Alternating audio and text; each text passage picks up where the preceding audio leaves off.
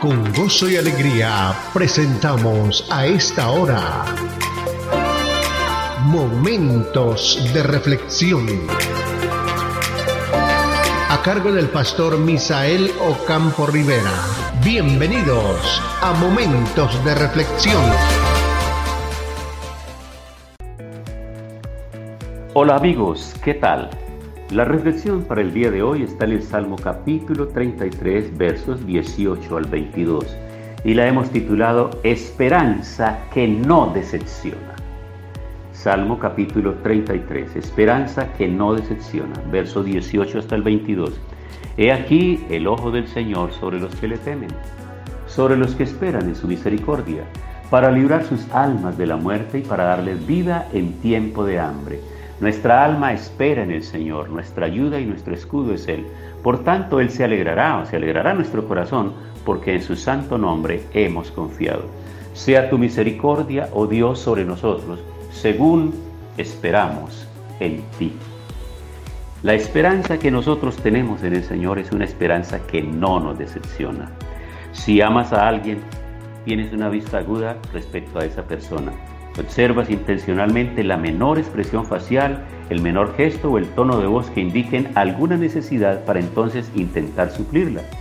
De forma asombrosa, Dios nos ama así. Sus ojos, que todo lo ven, nos advierten sobre las amenazas y nos indican lo que es bueno para nosotros y lo que nos nutre.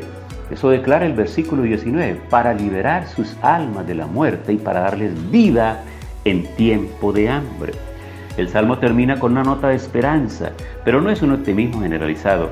El salmista no espera que Dios le dé esto o aquello, espera en el Señor mismo, se enfoca, no en el regalo, aunque existe un lugar para ello, sino en el dador. Tal esperanza nunca nos decepcionará. Así que amigos, nosotros no tenemos que correr detrás de las bendiciones, nosotros tenemos que correr y estar prestos detrás del que bendice, del que bendice. Y el que bendice es Dios. Dios es el que nos bendice a nosotros diariamente. Así que si nosotros estamos en conexión permanente con Él, tenemos una esperanza que cada día va a crecer, va a florecer, nos va a permitir a nosotros ver la gloria de Dios fluyendo sobre nuestras vidas. Y esa esperanza va creciendo cada día y nos va llevando a nosotros de gloria en gloria en la medida que nos comunicamos con Él.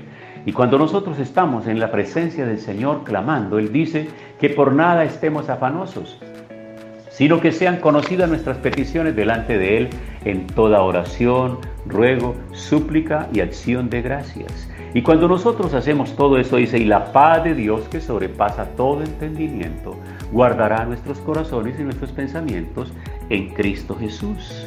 Entonces no seremos decepcionados, porque no estamos corriendo detrás de las bendiciones y no amamos a Dios por lo que Él nos da, lo amamos por lo que Él es y porque Él tiene cosas mejores para nosotros que aquellas que nosotros hemos presupuestado pensando que serán lo mejor para nosotros. Yo siempre he creído que aunque tengamos los años que tengamos, y seamos adultos y que la sociedad nos clasifique como adultos mayores, no dejaremos de ser niños delante de Dios. Y como niños estaremos al igual que en la casa.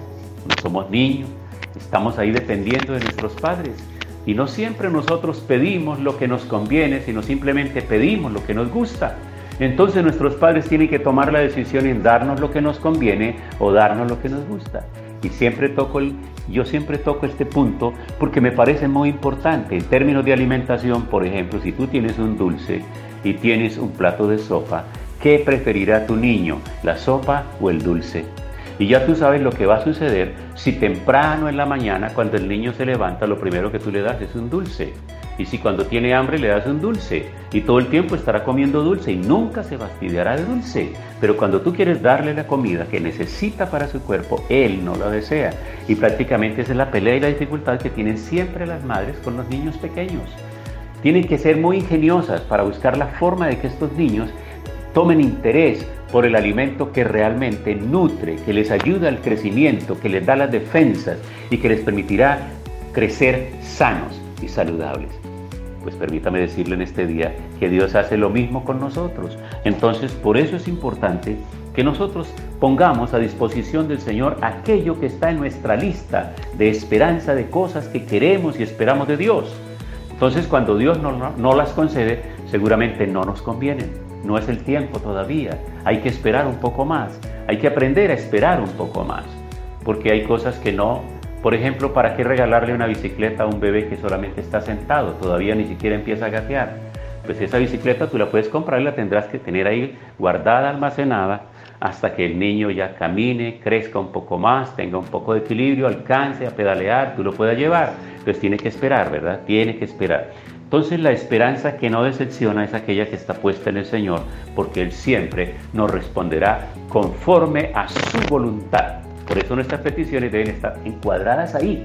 Hay un marco teórico y bíblico de la palabra para nuestras peticiones. Cuando entran por ese marco bíblico, estarán respondidas por el Señor.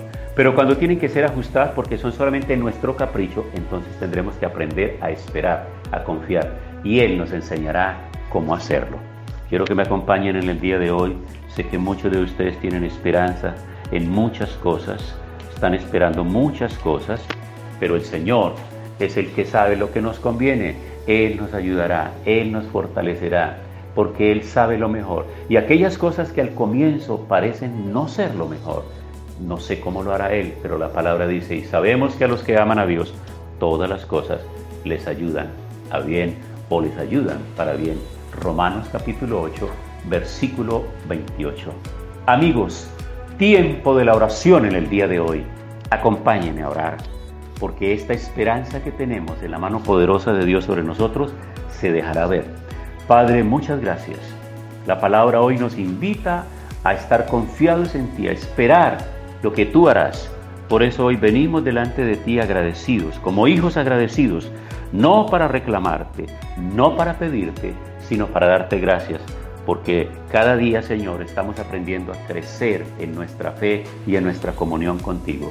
Señor, esperar en ti nunca nos decepcionará, porque tú responderás oportunamente y darás la respuesta a nuestras peticiones. En el nombre de Cristo Jesús. Amén pasó nuestra cita diaria. Momentos de reflexión. Momentos de reflexión. Si este tema y la oración han sido de bendición, compártalo con sus contactos para que ellos también sean edificados.